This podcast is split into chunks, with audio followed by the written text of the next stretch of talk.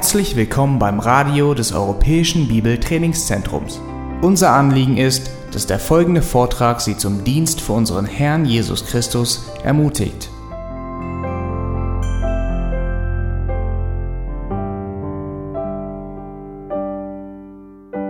Wenn ihr mit Schülern vom EBTC reden würdet, ihr werdet sagen, dass das mein Steckenpferd ist, des Lesens. Das, äh, das können sie alle bestätigen. Aber es gibt einen Grund, warum Prüfen des Lesens für mich so wichtig ist. Und das ist, weil wir müssen etwas mehrmals hören, bevor wir alles so richtig aufgenommen haben. Sind wir soweit mit der Aufnahme? Kann ich loslegen? Gut. Ich weiß nicht, wie viele von euch diesen Luther-Film gesehen habt. Aber dieser Film über Luther, ich habe den Film im Kino gesehen, habe es gekauft, habe es mehrmals mit Freunden geguckt. Und nach mehrmals gucken ist mir etwas aufgefallen in dem Film. Nämlich, ein weißes Auto fährt in dem Hintergrund vorbei. da ist eine Szene, wo sie natürlich in der jetzigen Zeit diesen Film gedreht haben und zwischen den Bäumen hinten, und wenn du das langsamer drehen lässt oder spielen lässt, dann siehst du richtig so, ein, ein weißes Auto fährt vorbei. Das ist nicht wesentlich. Wer diese Beobachtung macht, das dient nicht zum Verständnis des Filmes. Äh, Das bringt nur, nur einen zum Schmunzeln. Aber es gibt Dinge, die wesentlich sind, die wir öfters übersehen. Ähm, Ich weiß nicht, ob ihr je ein, so jemanden besucht habt zu Hause und ihr geht da rein zum ersten Mal in ihrem Haus und ihr schaut um und ein paar Dinge fällen euch auf. Vielleicht ist ein Bild da, was, was, dich anspricht und du denkst, Mensch, das ist genial. Oder vielleicht haben sie eine Schmetterlingssammlung hier auf einer Wand und du findest das total interessant und du schaust auf diese Schmetterlinge und die Farben. Oder vielleicht haben sie ein Aquarium, Salzwasseraquarium steht im Mittelpunkt. Du gehst da rein, deine Aufmerksamkeit sofort auf dieses Aquarium. Und du nimmst anderen Dinge nicht wahr, die ebenso da sind und ebenso zu sehen sind. Und dann, es kann sein, dass du diesen Freund oder Bekannte mehrmals besucht hast und dann einmal auf einmal denkst du, ach Mensch, das ist ein tolles Stück. Woher hast du das? Mensch, seit Jahren. Ja, aber doch nicht hier stehen. Doch, die ganze Zeit stand es da. Du denkst, komisch, ich habe es nie wahrgenommen. Warum? Weil andere Dinge haben die Aufmerksamkeit auf sich gezogen. Und so ist es, wenn wir die Briefe, zum Beispiel einen Brief im Neuen Testament lesen oder ein Evangelium lesen. Wir achten öfters nur auf das, was für uns erstmal interessant ist. Und manchmal übersehen wir das, was Gott ganz gezielt uns aufs Herz legen möchte. Und öfter sehen wir nicht mal die Hauptbotschaft des Schreibers, warum er das Werk schrieb. Und wir, betrachten, wir, sind es einfach nicht gewöhnt, die Bücher der Bibel als Ganzes zu betrachten. Und das ist etwas, woran wir, was ich euch aufs Herz legen möchte, ist, die Bücher der Bibel als Ganzes zu studieren. Das heißt, der Schreiber des Hebräerbriefes, was schreibt er zum Schluss des Briefes? Er sagte, ertrage nun das Wort der Mahnung, denn ich habe euch ja, was, kurz geschrieben. Das ist einer der längsten Briefe im Neuen Testament, aber für ihn ist es eine einzige Predigt. Der Römerbrief, deswegen schrieb Paulus diesen Brief. Das sind Wiederholungen, die gehen komplett durch. Diese Judenheit, Judenheiden, Kapitel 1 bis 3 in dem Römerbrief sehen wir, ich will nicht lügen, ich glaube 13 Mal spricht er Juden an und 13 Mal Heiden an. Und das geht durch den ganzen Brief. In Kapitel 4 und Kapitel 5, wo Paulus argumentiert, dass der Mensch allein aus Glauben gerechtfertigt wird. Aber was noch argumentiert er da? Er betont zweimal, zitiert er aus dem Alten Testament, wo es steht über Abraham, denn ich werde dich zum Vater vieler Nationen, nicht eine Nation, viele Nationen. Und in dem ganzen Brief geht es um Juden und Heiden und dass sie einander nicht aufnehmen und nicht akzeptieren wollen. Und Paulus systematisch zerstört er jeden Grund für Stolz in den Judenchristen, damit sie bereit werden, ihre, die Heidenchristen aufzunehmen. Und wenn ihr Apostelgeschichte liest, seht ihr, mit welchen Schwierigkeiten zum Beispiel Petrus in das Haus von Cornelius einging. Weil früher als Juden dürfen sie das nicht. Und Gott sagte, was ich als äh, heilig anerkenne, darfst du nicht als Gemeinde achten. Und so, wir sehen, dass das ein Brief ist an eine Gemeinde, wo Juden und Heidenchristen einander nicht aufgenommen haben. Und das sieht man in Kapitel 14, wo es geht um diese zwei Streitigkeiten. Eine sieht einen Tag heiliger als der andere, ein anderer sieht jeden Tag gleich und so weiter. und, und Essen oder Nicht-Essen von gewissen Dingen. Und es ist wichtig für uns, die Bücher der Bibel als Ganzes zu nehmen. Es gab früher nicht Kapitel und Versen. Diese Kapitel und Versen waren früher nicht da. Die sind nur ein Werkzeug, damit wir schneller einen Abschnitt finden können. Aber die Werke sollten als Ganzes verstanden werden. Und ich möchte euch einladen jetzt, heute, mein Ziel ist es, Prüfen des Lesens euch zu präsentieren und wenn es uns gelingt, in dieser Zeit auch einen Einstieg in den Hebräerbrief zu machen. Morgen würde ich gerne euch die Hauptbotschaft von dem Hebräerbrief klar machen, indem wir das Ergebnis vom Prüfen des Lesens anschauen, so ein Röntgenbild von dem gesamten Brief. Und wenn es Zeit genug gibt, dann würden wir, würde ich gerne mit euch Kapitel 6 im Licht des gesamten Hebräerbriefes rücken. Okay, jetzt, jetzt seid ihr alle wach. Das ist gut, das war mein Ziel. Okay, schlag mal bitte das Buch Prediger auf. Manche Christen wissen nicht mal, wo das Buch Prediger ist. Ich bin zum Glauben gekommen durch das Buch Prediger. Ich bin, ich habe eine christliche Erziehung genossen, dachte die ganze Zeit, dass ich schon errettet bin. Mit 17 bin ich zum United States Marine Corps gegangen. Mit 18 habe ich gemerkt, dass das Leben, und ich war stationiert auch vorbei, äh, ich habe festgestellt, dass es nicht Paradies auf Erde, besonders wenn du, wenn du irdischen Vorfahren hast. Und diese tropische Sonne, ich habe so oft Sonnenbrand gehabt. Aber ich sage so kurz und bündig, dass ich war sehr enttäuscht mit diesem Leben der Sünde. Und ich dachte, das würde mir so viel bringen. Und es hat es nicht. Und ich bin zurück zu meinem Zimmer gegangen, ich habe die Bibel einfach aufgeschlagen und es ist Prediger ist aufgeschlagen. Das empfehle ich euch nicht als Methode. Gott ist manchmal sehr gnädig. Und ich fing an, das Buch Prediger zu lesen. Und ich habe gesehen, alles, wonach ich mich gesehnt habe, hat zu Hauptsache gesagt, das ist ein Anschnabment. Ich bin auf die Knie gegangen und habe Buße getan und der Herr hat mir ein neues Herz gegeben. Deswegen ist dieses Buch so kostbar. Und ich lese dieses Buch immer wieder und ich habe so viel sehen können. Beim zweiten, dritten, vierten, fünften, sechsten, siebten Mal durchlesen sind mir Dinge aufgefallen. Und eins ist mir aufgefallen, dass das Buch als, als Einheit zu verstehen ist. Ich habe vorhin erwähnt, als ich diesen Seminar äh, oder diesen Workshop präsentiert habe, dass es eine Frage gibt, die fünfmal vorkommt in diesem Brief oder in diesem Buch. Habt ihr diese Frage je gesehen? Ist gleich hier in Vers 2. Er stellt seine These vor.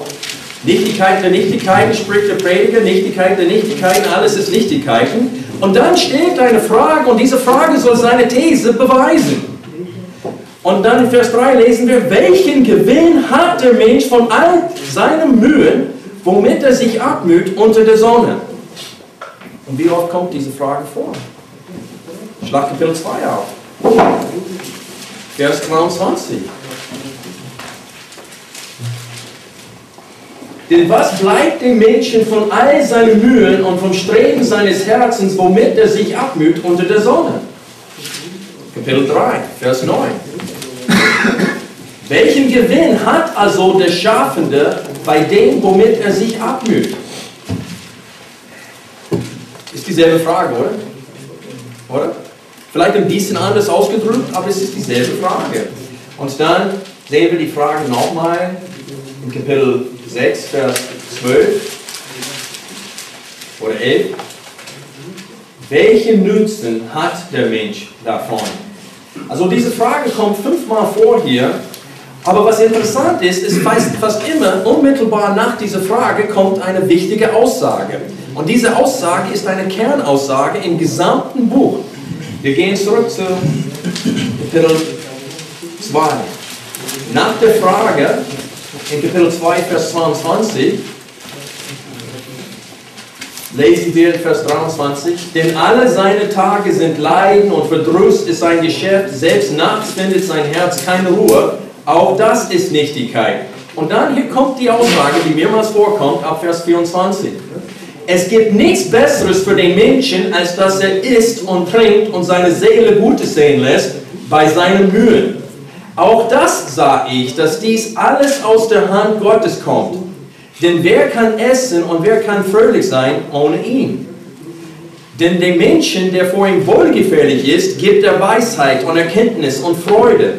Dem Sünder aber gibt er das Geschäft einzusammeln und aufzuhäufen, um es dem abzugeben, der vor Gott wohlgefällig ist. Auch das ist Nichtigkeit und ein Haschen nach Wind. Also habt ihr die Aussage verstanden? Der Punkt ist, ist, dass in diesem Leben schon lohnt sich, Gott zu gefallen und ihm zu gehorchen. Wir werden das nochmal sehen in Kapitel 3, Vers 9. Welchen Gewinn hat also der Schaffende bei dem, womit er sich abmüht?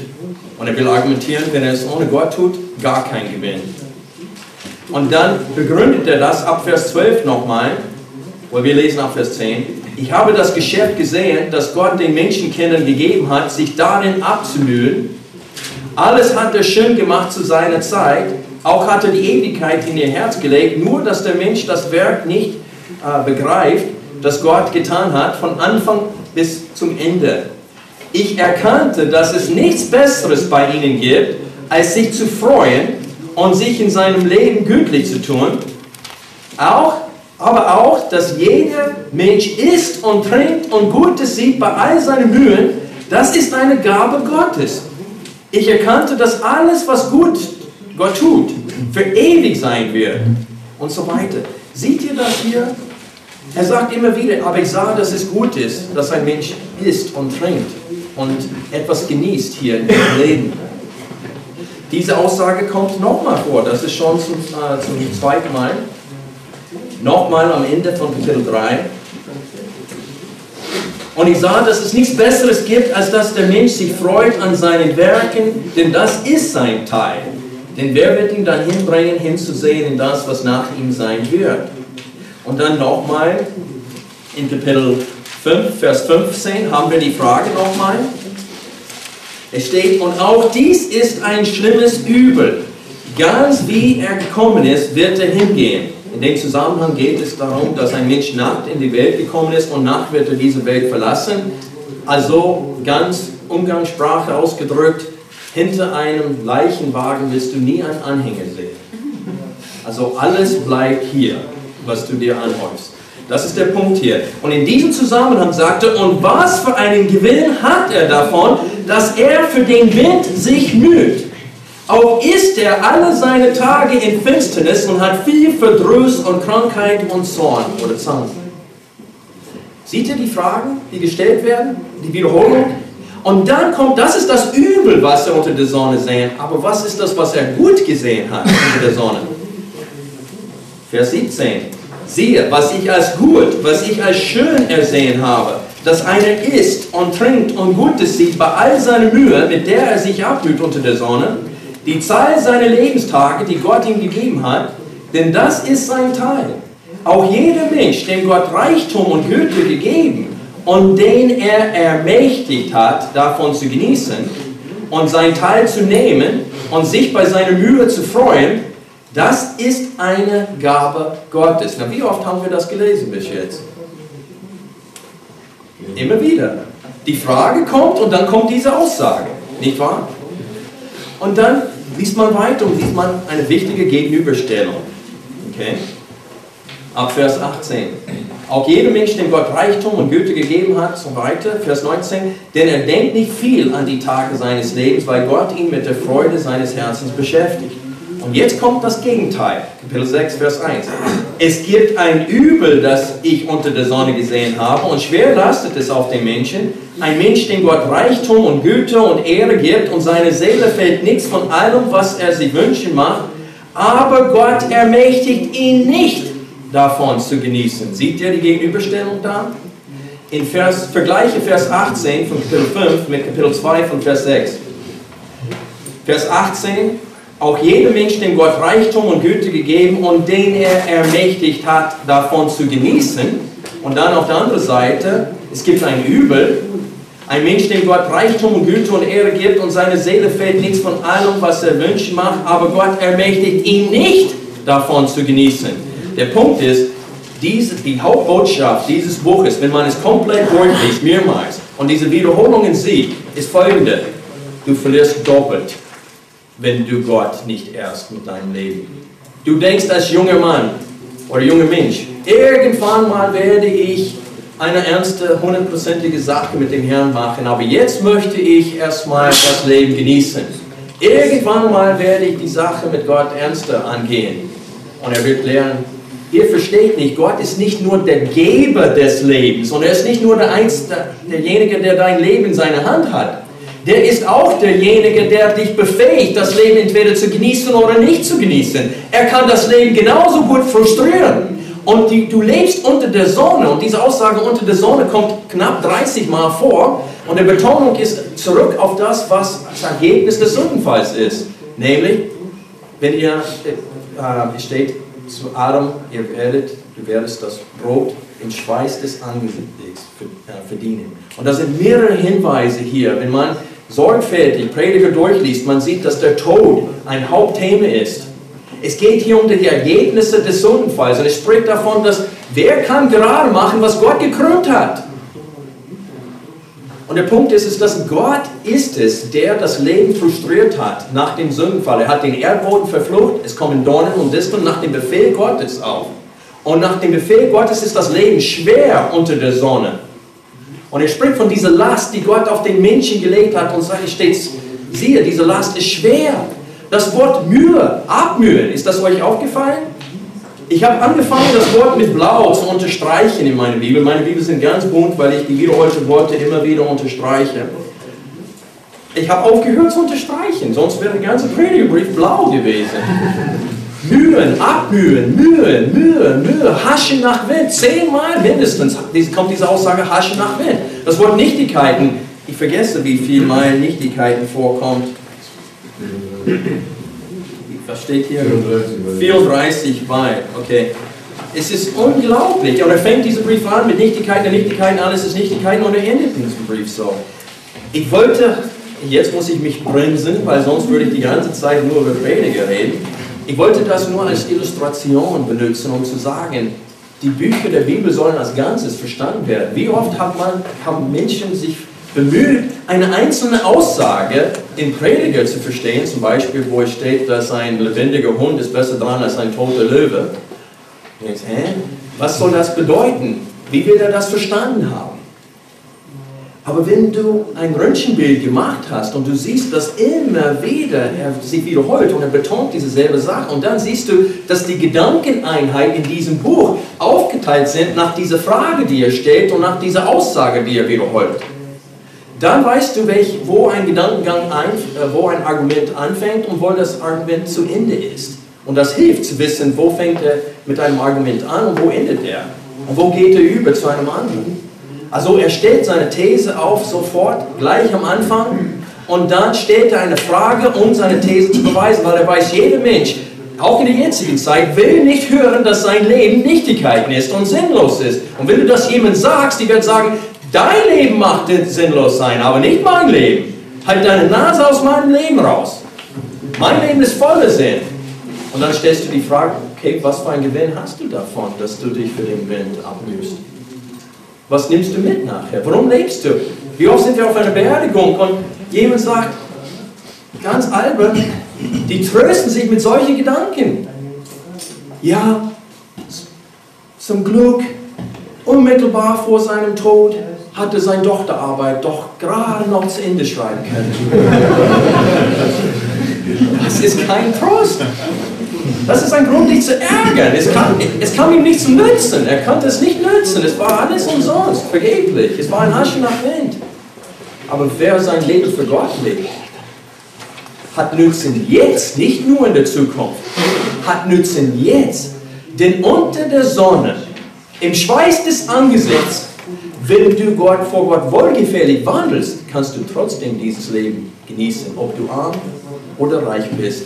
Gott befähigt dich, dieses Leben zu genießen. Und das ist die Hauptbotschaft, die klar rüberkommt, wenn du das Buch als Ganzes liest.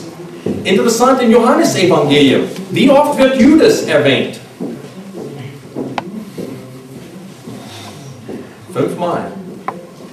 Das erste Mal, er erwähnt wird, steht, Jesus erklärt, warum so viele weggegangen sind und ihm nicht mehr nachfolgen, obwohl sie so viele Zeichen und Wunder gesehen haben. Kapitel 6. Und er sagt, habe ich euch die zwölf nicht erwählt, aber eine von euch ist ein Teufel. Und dann, hier ist etwas, worauf man achtet beim äh, Prüfen des Lesens, besonders wenn es um Geschichtsbücher geht. Und das ist ein Einschub von Schreiber selbst, wo er interpretiert für dich ein Ereignis und sagt, was er betonen wollte da. Und in Klammern sozusagen fügt er dazu, dies hat er in Bezug auf Judas gesagt, der ihn überliefern wurde. Und dann kommt später, Judas beschwert sich, weil diese kostbare, teure äh, Öl, Salböl, äh, ausgegossen wurde. Und er sagte, das hätten wir verkaufen können und das Geld den Armen geben können. Und Johannes fügt mit dem Wissen, was er zur Zeit des Schreibens hat, dazu, dies hat er nicht gesagt, weil er wegen den Armen besorgt war, sondern weil er ein Dieb war. Und, und Macht über die Kasse hatte und hat das. Also er ist ein Teufel, er ist ein Dieb und dass er, er Jesus verraten hat. Und dann im nächsten Kapitel, Kapitel 13, geht es darum, dass Jesus sagt, und wer, wer gebadet hat, braucht nur die Füße waschen und ihr seid schon rein wegen des Wortes, was ich zu euch geredet habe. Und dann sagt er, aber nicht alle von euch.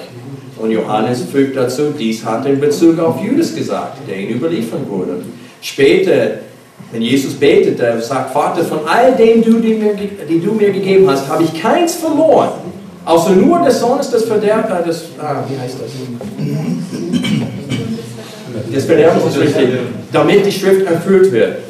Und er sagte, dies hat den Bezug auf Judas. Warum? Weil komplett durch Johannes ein Hauptthema ist, ist, dass Jesus der gute Hirte ist, der nie ein Schaf verliert.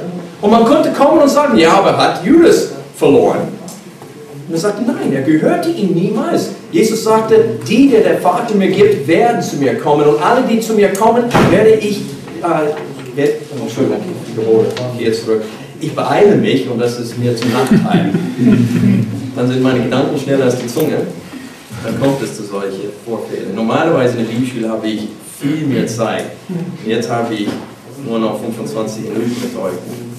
Heute.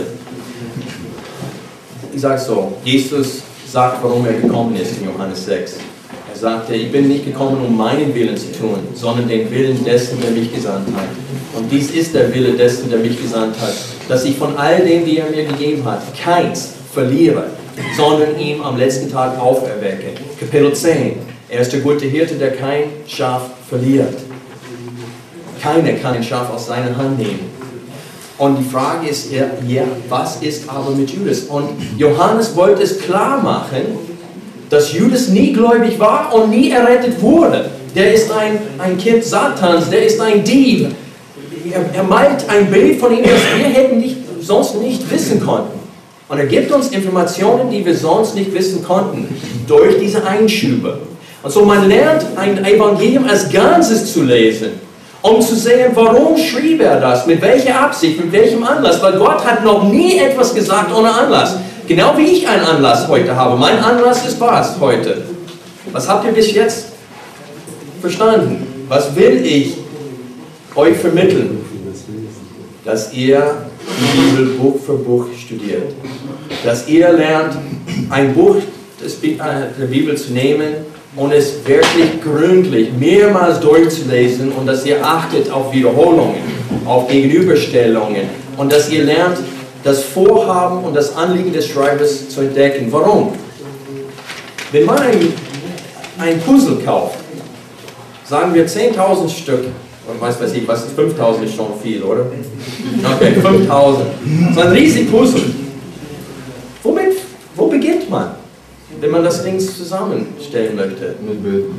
Mit dem Rahmen. Man steht einen Rahmen und dann weiß man, alle Stücke gehören innerhalb des Rahmens. Und viele Leute, ihr Rahmen, wenn sie die Bibel aufschlagen, ist ihr systematische Theologie und nicht die Absicht des Schreibers. Und wenn unsere systematische Theologie nicht ganz stimmt, dann ist das eine falsche Schablone und wir werden es nie korrigieren. Weil wir gehen mit der Schrift um nach diesen Schablonen. Wir stellen diese systematische, ob das Dispensationalismus ist oder Bündnistheologie ist, wir stellen es drauf und lesen alles innerhalb das und denken, nee, das muss man anders verstehen, weil das, kommt, das widerspricht meiner systematischen Theologie. Aber die Frage ist, was wollte der Schreiber vermitteln? Was hat er auf dem Herzen? Wie wollte er seine Worte verstanden haben? In der jetzigen Zeit, ich führe Gespräche öfters mit Menschen im Zug und wir kommen auf das Thema, wie geht man mit der Bibel um? Und die sagen, nee, ich sehe das so, dass man die Bibel so für sich auslegen kann. Er sagt, oh super, Sie sind mit mir einverstanden. Sie glauben genau das, was ich glaube, nämlich, dass die Bibel nur eine Bedeutung hat. Nein, nein, das habe ich nicht gesagt. Doch, doch, das haben Sie gesagt. Sie sagen, nein, das, warum verdrehen Sie meine Worte? Ich sage, Sie haben gerade gesagt, dass jeder kann das mit der Schrift auch tun. Also ich tue es jetzt mit Ihnen. Wie gefällt es Ihnen? Und es gefällt Ihnen überhaupt nicht, dass ich Ihre Worte verdrehe. Weil ich lege Ihre Worte anders als Sie, Sie verstanden haben wollten. Und das gefällt Ihnen überhaupt nicht. Und ich sage, dann sind Sie ein Heuchler. Sie, sie, diese Leute sind tot und sind nicht mehr da, um das, was sie geschrieben haben, zu verteidigen. Und dann nimmst du diese Anlass und verdrehst das, was sie gesagt haben. Du achtest nicht mehr auf den Zusammenhang, nicht mehr auf die Grammatik und du verachtest völlig, was sie sagen wollten. Das geht gar nicht. Er sagte, du kannst die Bibel wegwerfen, weil du nicht einverstanden bist mit dem Inhalt, aber du darfst es nicht privat für dich auslegen. Das ist verboten. Das ist eine große Sünde. Es gefällt dir nicht, wenn jemand das mit deinen Worten tun würde. Du darfst das dann auch nicht mit den Worten von Paulus tun. Oder Johannes. Oder Jesus. Und das ist das Problem, dass viele Christen tun dies unbewusst. Die behandeln die Bibel wie ein Flohmarkt. Die gehen da durch, spazieren. Oh, diese Aussage in dem Philipperbrief von Paulus äh, über Leben und Sterben und dass, wenn er, dass das Sterben Gewinn ist und die und die sehen nicht, dass das sind vier Ermahnungen zur Einheit in, dies, in diesem Brief.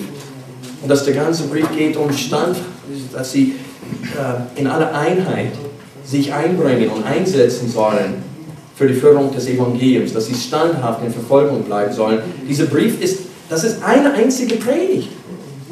Wie lange dauert es, den Philipperbrief, wenn ich anfangen würde, jetzt den Philipperbrief einfach laut vorzulesen?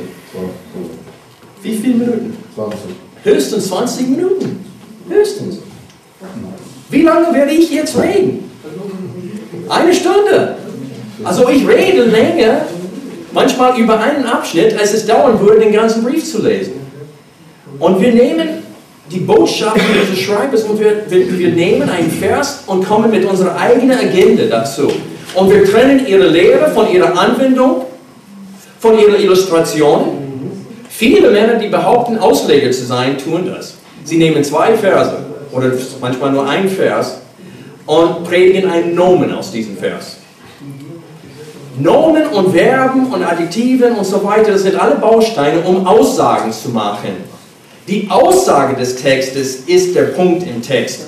Nicht, dass ich thematisch über einen Verb oder über einen Nomen in dem Text rede. Und wenn, wenn der Schreiber, und das kommt das ist sehr wichtig, später, wenn wir zu dem Hebräerbrief kommen. Wir werden sehen, dass er lehrt und lehrt und lehrt und dann kommt er zu seiner Anwendung. Und wie kündigt der Schreiber des Hebräerbriefes seine Anwendung an? Wenn er ein, mehrere Anwendungspunkte hat, was sagt er? Lasst uns, lasst uns, lasst uns. Fast alle Anwendungspunkte bei ihm kommen mit lasst uns. Da wir so einen hohen Priester haben, Lasst uns das Bekenntnis festhalten. Lasst uns zum Ton der Gnade gehen, um rechtzeitige Hilfe zu bekommen. Lasst uns einander ermahnen und ermutigen, solange es noch heute heißt. Seht ihr, man, man will nicht seine Anwendung von seiner Lehre trennen. Aber manchmal seine Lehre sind drei Kapitel. In Kapitel 7, 8, 9 argumentiert er für etwas Bestimmtes, um dann seine Anwendung zu bringen. Und wie gefällt es euch? Ihr sagt, ja, wir können von mir aus alle Fenster kippen. Ich habe keine Angst vor Durchzug, ich bin Amerikaner. Vielleicht deswegen bin ich auch so auf Trump.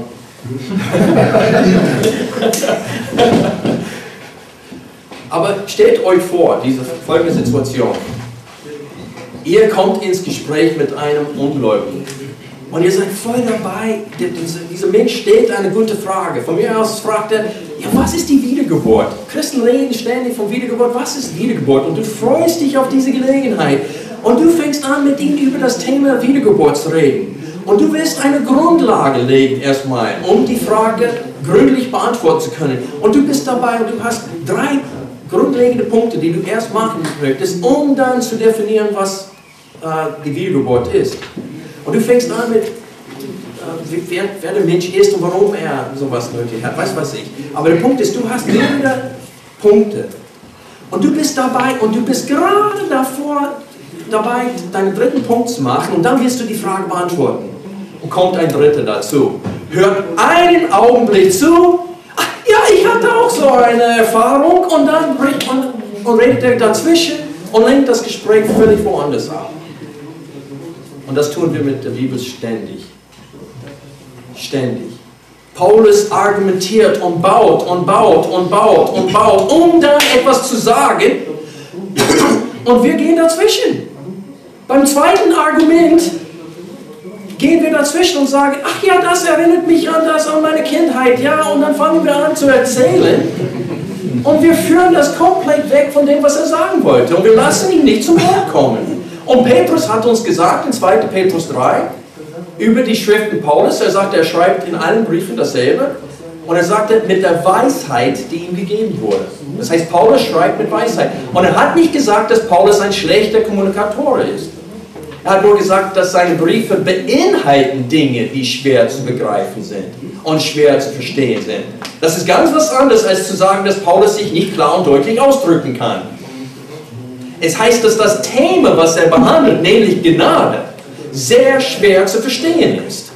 Warum? Weil wir Menschen denken, dass durch Werken wir gerechtfertigt werden. Wir müssen was tun. Es kann gar kein Geschenk sein. Das, das wäre zu einfach. Und Paulus argumentiert und dann, manche gehen die andere Seite. Das heißt, wir können leben, wie wir wollen. Und Paulus sagte, das sei ferne. In Römer 6 bis 8 stellt Paulus Fragen und sagt, was sollen wir nun sagen? Soll der Mensch weiter in der Sünde leben, damit die Gnade zunehme? Das sei ferne. dann Vers 15.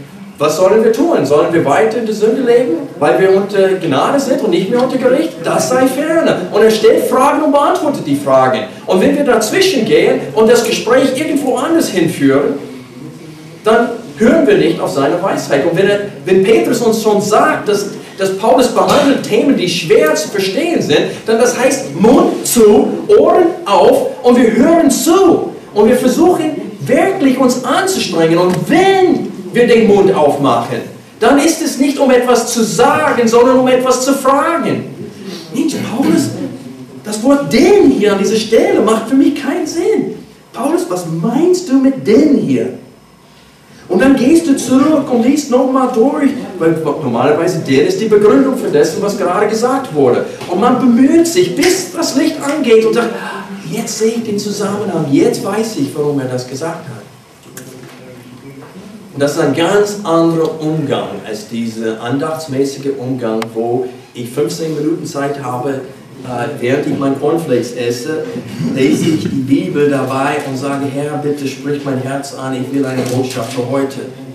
Und das Herz ist vielleicht am richtigen Fleck, aber wir werden häufig die Hauptbotschaft des Schreibers dabei übersehen. Ich möchte nicht sportlich sein, tut mir leid, wenn ich wirke jetzt. Ich versuche nur sehr viel in wenig Zeit zu sagen und äh, die, die mich kennen, wissen, dass das für mich ein wichtiges Thema ist. Warum? Weil ich bin in der Südbaptistengemeinde aufgewachsen, als Kind von Kind auf und ich kannte die ganze Geschichte der Bibel, aber nicht die Absicht. Warum wurde das erzählt? Ich konnte nur unsere Lehrbekenntnis weitergeben, aber das konnte ich nicht mit der Schrift begründen. Ich habe nicht verstanden, warum das gesagt wurde. Und es ist so wichtig, dass wir lernen zu hören. Ich weiß, die Luft ist ganz schlecht hier jetzt. Ich hoffe, dass ihr alle mit mir noch bleibt. Das war meine Einleitung zum Thema Frucht des Lebens. Ich hoffe, dass ihr überzeugt seid. Die Notizen da geben, worauf man achten soll, wenn man die ersten zwei Seiten jetzt äh, betrachtet. Das sind die Schritte, die ich durchlaufe. Ich achte auf Stellen, wo der Schreiber sagt, packt aus und sagt, warum er schrieb. Paulus tut das in 1 Timotheus Kapitel 3, Vers 14, wo er sagt, warum er schrieb. Er sagte, ich habe die Absicht, zu dir bald zu kommen, aber falls ich zögere, ich schreibe dir, damit du weißt, wie die äh, Menschen Gottes leben sollen und sich verhalten sollen im Hause Gottes. Und er erinnert ihn daran, dass die Gemeinde kein Club ist. Ich bin Gemeindegründer, aber die gehört mir nicht. Sie gehört Jesu Christi. Und ich darf keine eigenen Regeln aufstellen und Dinge von Menschen fordern, die Gott von ihnen nicht fordert. Ich darf nicht mehr oder weniger sagen, als was Gott selbst sagt. Achte auf wiederholte Wörter, Ideen, Phrasen oder Themen Es muss nicht dasselbe Wort sein, um eine Wiederholung zu sein. Selbst wenn es das Thema ist, das wiederholt wird, ist es eine Wiederholung. Und wenn man auf Wiederholung allein achtet, ihr werdet den Anlass des Schreibers entdecken. Wir werden nachher sehen im Hebräerbrief, viermal wird betont, dass Jesus zur Rechten des Vaters sitzt. Zerstreut durch den ganzen Brief. Die Position, die jetzige Position Jesu Christi, wo er sitzt, wird so stark betont. Warum? Warum schreibt, betont er viermal in der Apostelgeschichte, warum steht es dreimal das Zeugnis, ausführlich das Zeugnis von Paulus, von seiner Bekehrung? Nicht einmal, nicht zweimal, dreimal wird das Zeugnis von Paulus ausführlich erklärt da. Mit welcher Absicht? Warum nicht nur einmal sein Zeugnis, wie er zum Glauben gekommen ist? Warum dreimal? Lukas fängt an mit einer Zahl von 120 Gläubigen nach der äh, Himmelfahrt Jesu Christi. Und dann kommen die Worte von Gamaliel. Wenn das von Gott ist, wird es auseinanderfallen. Es gibt zwei Beispiele, Judas und Thaddeus. Die hatten Nachfolge, etwa 400 Nachfolger, die sind getötet worden, die ganze Bewegung ist auseinandergeflogen. Jetzt ist Jesus, der Führer der Bewegung, getötet worden. Und Gamaliel sagt, wenn das von Gott ist, werden wir es nicht aufhalten können. Und wir werden nur als solche befunden werden, die gegen Gott kämpfen.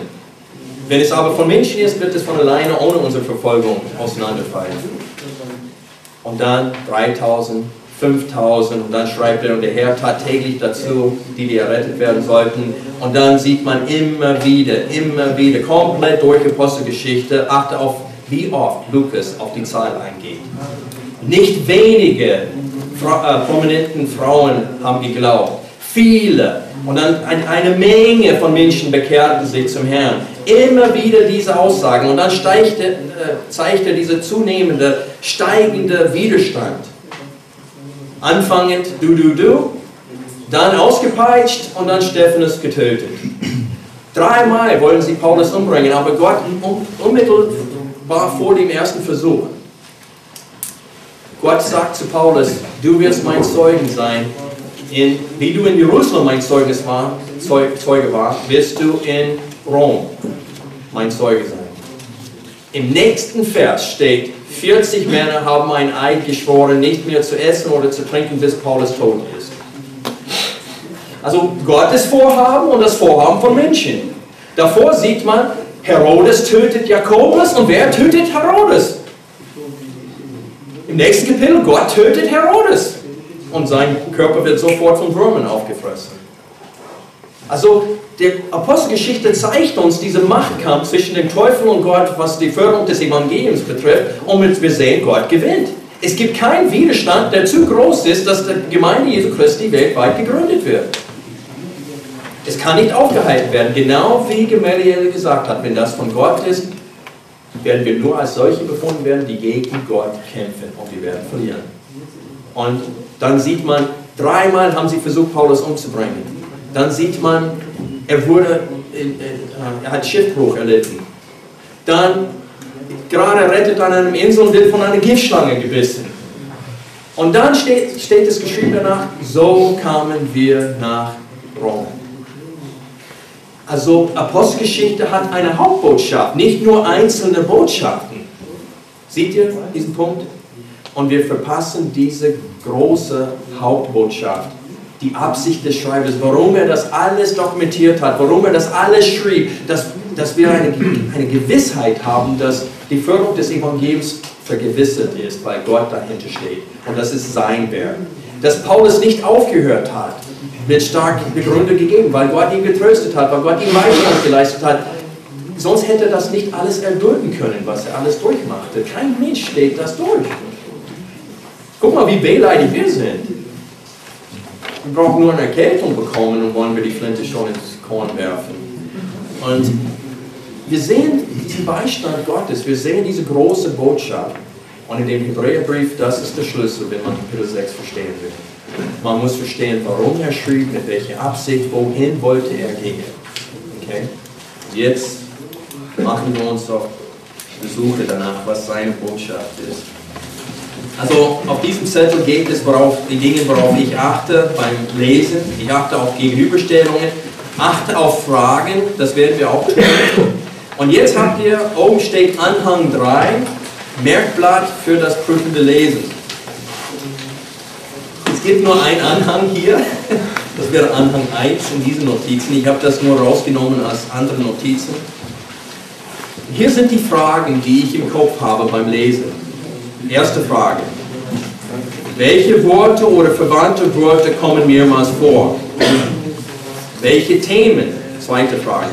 Welche Themen, Fragen, Phrasen oder Punkte werden wiederholt? Dritte Frage. Stellt der Autor seine Absicht klar dar? Dritte Frage. Welche Fragen sind vom Schreiber gestellt worden? Selbst wenn das eine rhetorische Frage ist, ist es sehr aufschlussreich. Ich habe vorhin erwähnt von Römer 6 bis 8.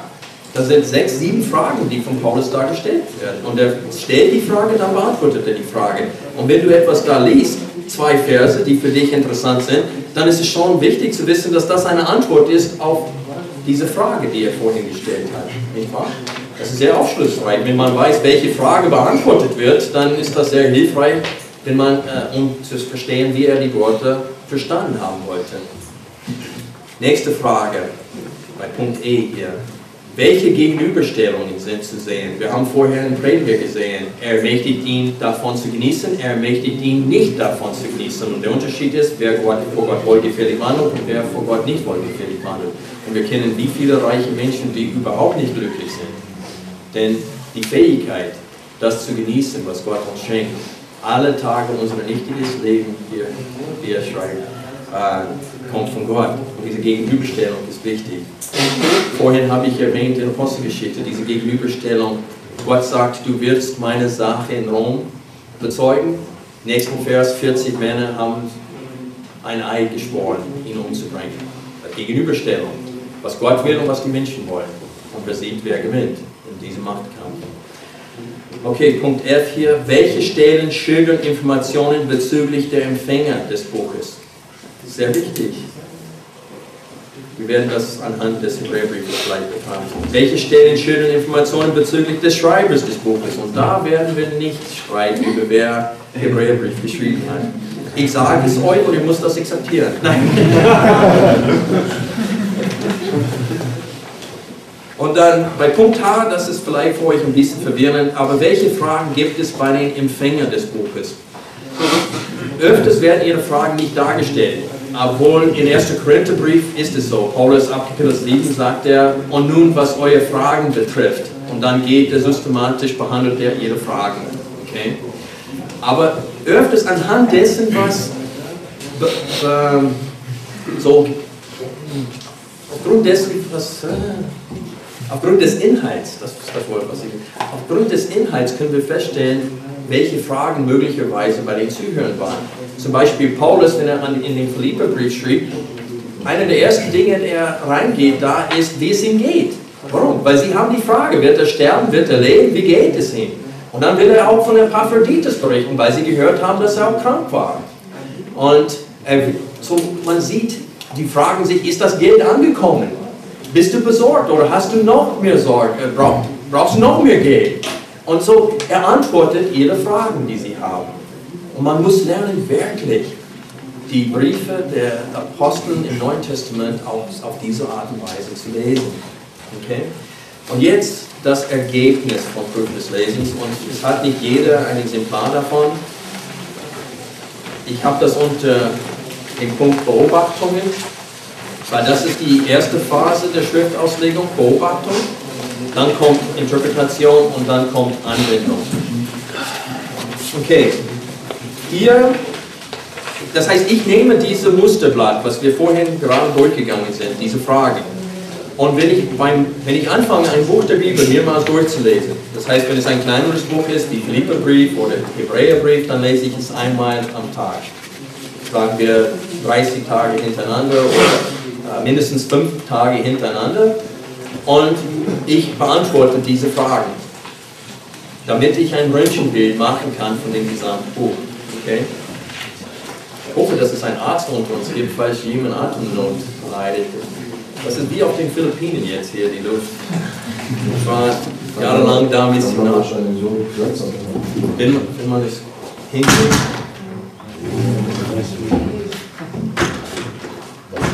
Man die kleine Fenster aufmacht, das könnte reinschätzen. Ah ja. Ja, wenn ich morgen krank bin, dann wisst ihr Bescheid. Ich stand in euch zu. Okay. Gut. Betrachtet dieses Ergebnis. Hier sind Worte, die häufig vorkommen in Hebräerbrief. Und jetzt machen wir einfach einen Anfang darin und sehen, wie weit wir heute kommen. Welche Worte kommen mehrmals vor? Und das Wort ausharren, Ausdauer, diese Worte kommen häufig vor. Das ist ein Hauptthema auch in den Hebräerbriefen. Ausharren bis ans Ende. Okay? Und dann kommen, seht ihr im Grau diese Worte, die äh, betont werden mit dem grauen Hintergrund hier. Vollendet, Vollendung, vollkommen machen, Vollender, vollkommener, vollkommen gemacht, Erwachsener. Alle diese Begriffe übersetzen dasselbe Wort in der Urschrift. Und das Wort in der Urschrift ist rechts von diesem. Es hat mit Telios, mit Ziel zu tun.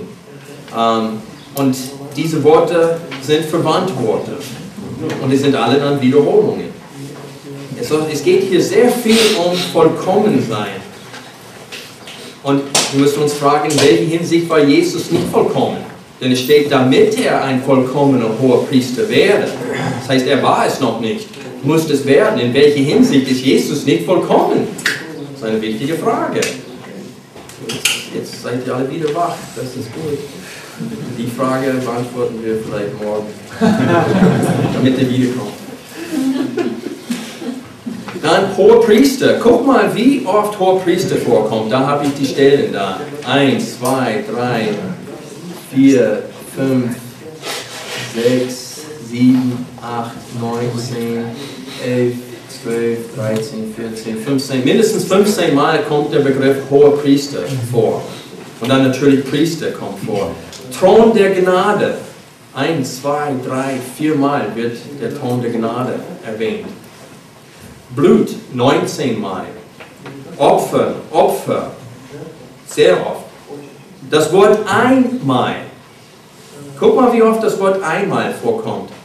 5,9, Kapitel 6, 4, Kapitel 7, 27, Kapitel 9, Vers 7, Vers 12, Vers 26, Vers 27, Vers 28, Kapitel 10, Vers 2, Kapitel 10, Vers 10, Kapitel 12, 26 und nochmal 27. Und ich möchte euch sagen, die Wiederholungen, die komplett durch ein Buch gehen, sind die wichtigsten. Und ich meine nicht Artikel wie der, die oder das. Die kommen natürlich häufig vor.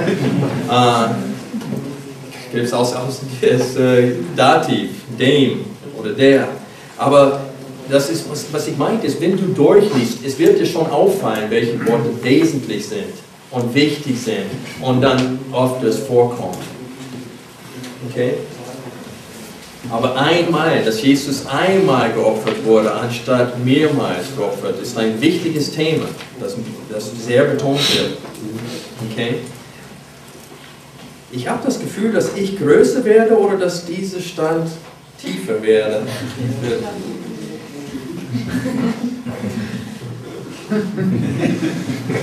Leider ist es nicht, dass ich größer werde. okay, gut. Meine Bibel ist zu schwer. Das Wort Glaube, 31 Mal, Glaube. Na, was interessant ist, ist, wenn man natürlich zurückgeht und diese Worte in Verbindung miteinander sieht. Ausharren und Glaube. Ja, wenn die zusammenkommen, es macht ein viel klares Bild, was damit gemeint ist. Okay? Engel zwölfmal, aber hauptsächlich in den ersten zwei Kapiteln. Also in den ersten zwei Kapiteln geht es um die Erhabenheit Jesu Christi über Engel. Wie ist er erhabener als die Engel? Das ist ein großes Thema in den ersten zwei Kapiteln. Okay? Heilige, geheiligt werden, heiligt und so weiter kommt so oft vor. Wenn du Opfern und Blut und heilig und vollkommen und vollendet betrachtest, das sind wichtige Worte, die alle miteinander zu tun haben. Das Wort Vorhang, Kapitel 6, Vers 19, Kapitel 9, Vers 3 und dann Kapitel 10, Vers 20. Und wenn man bedenkt, heilig und dann Vorhang, das ist dieser Ort der Allerheiligste. Und Jesus ist hinter diesen Vorhang gegangen für uns. Und das ist ein wichtiges Thema hier. Okay? Wie funktioniert Jesus als hoher Priester? Was für Nützen haben wir von seinem Amt als hoher Priester? Das ist das Hauptthema im Buch, das werden wir auch gleich sehen. Das Wort Heiligtum, Allerheiligste, Kapitel 8, Vers 2, Kapitel 9, Vers 1, Kapitel 9, Vers 3, Vers 8, Vers 12, Vers 24, Vers 25, Kapitel 10, Vers 19, Kapitel 13, Vers 11 wird das Allerheiligste erwähnt. Belohnung ist ein wichtiger Begriff. Eine Belohnung. Und wenn du ausharrst, dann schaust du auf eine was? Zukünftige Belohnung. Und das ist sehr wichtig zu sehen, dass eine zukünftige Belohnung hier in dem Hebräerbrief betont wird. Jetzt will ich anfangen, ein paar Stellen gemeinsam mit euch zu betrachten. Dass die Belohnung zukünftig ist. Kapitel 10, Vers 35.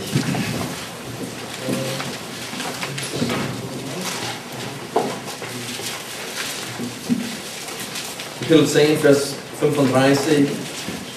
Werft nun eure Zuversicht nicht weg, die eine große Belohnung hat. Und dann Kapitel 11.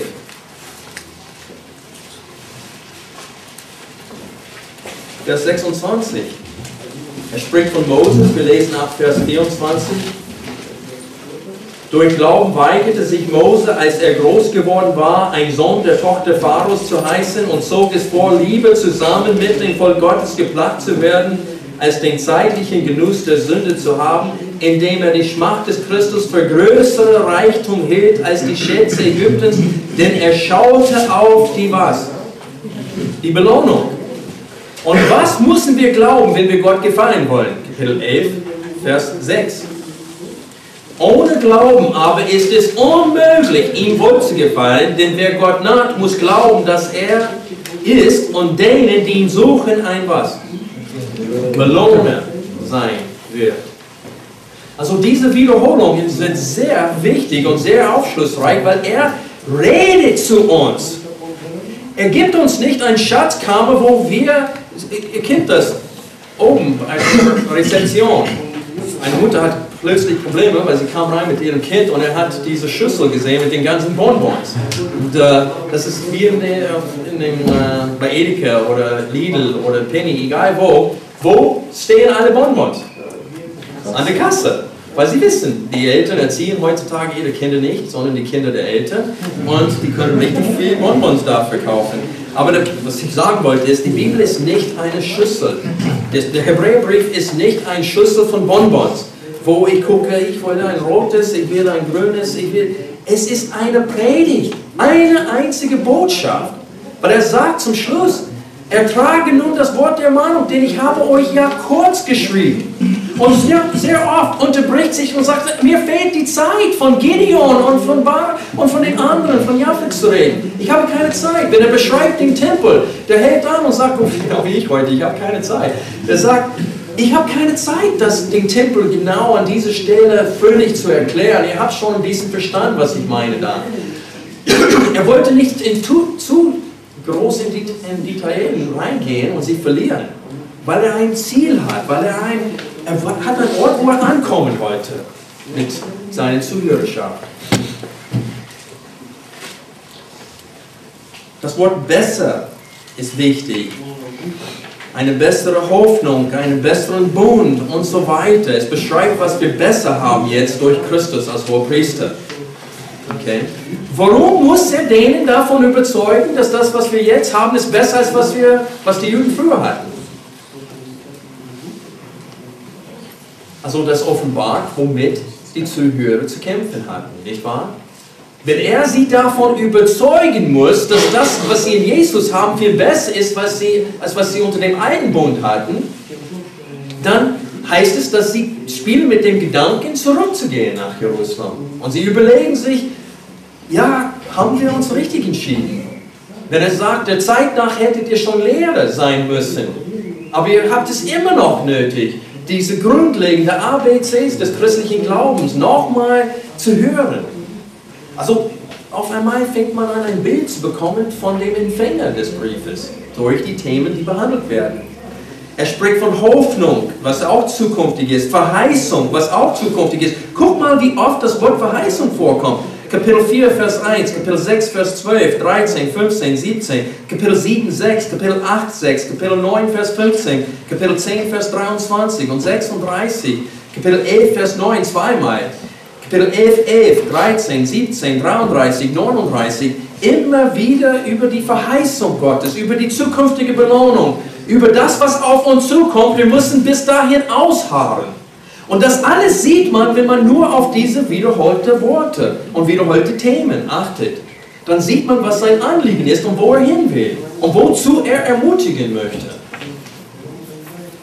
Himmel, himmlisch, zur Rechten, Gesetz, Sohn Gottes, heute, Ruhe. Das sind alle Worte, die häufig wiederholt werden. Und jetzt kommen wir zu Punkt B, was eigentlich noch wichtiger ist, diese Frage, nämlich welche Themen, welche Fragen welche Phrasen oder Punkte werden wiederholt?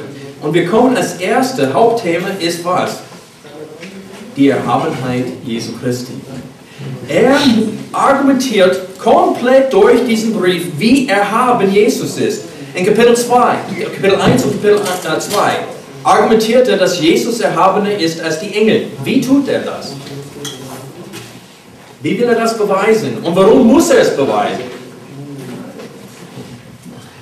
Wisst ihr, das Problem für uns ist, ist, weil wir mit dieser Frage nicht zu kämpfen haben. Und diese Frage bei uns abgehakt ist, bemühen wir uns nicht zu verstehen, wie er argumentiert hat. Weil es ist schon selbstverständlich für uns, dass Jesus höher ist als die Engel. Aber wir müssen uns fragen, warum musste er zur Zeit des Schreibens das beweisen? Wenn wir seinen Gedankengang verstehen wollen. Wie argumentiert er? Er zitiert im gesamten Hebräerbrief fast nur von den Psalmen. Hin und wieder zitiert er von irgendwelchen Bibelstellen, aber fast nur von den Psalmen zitiert er. Und es ist interessant, im Psalm 8 gab es diese Aussage, dass er für eine kurze Zeit niedriger gemacht wurde, wie die Engel, besonders Menschen.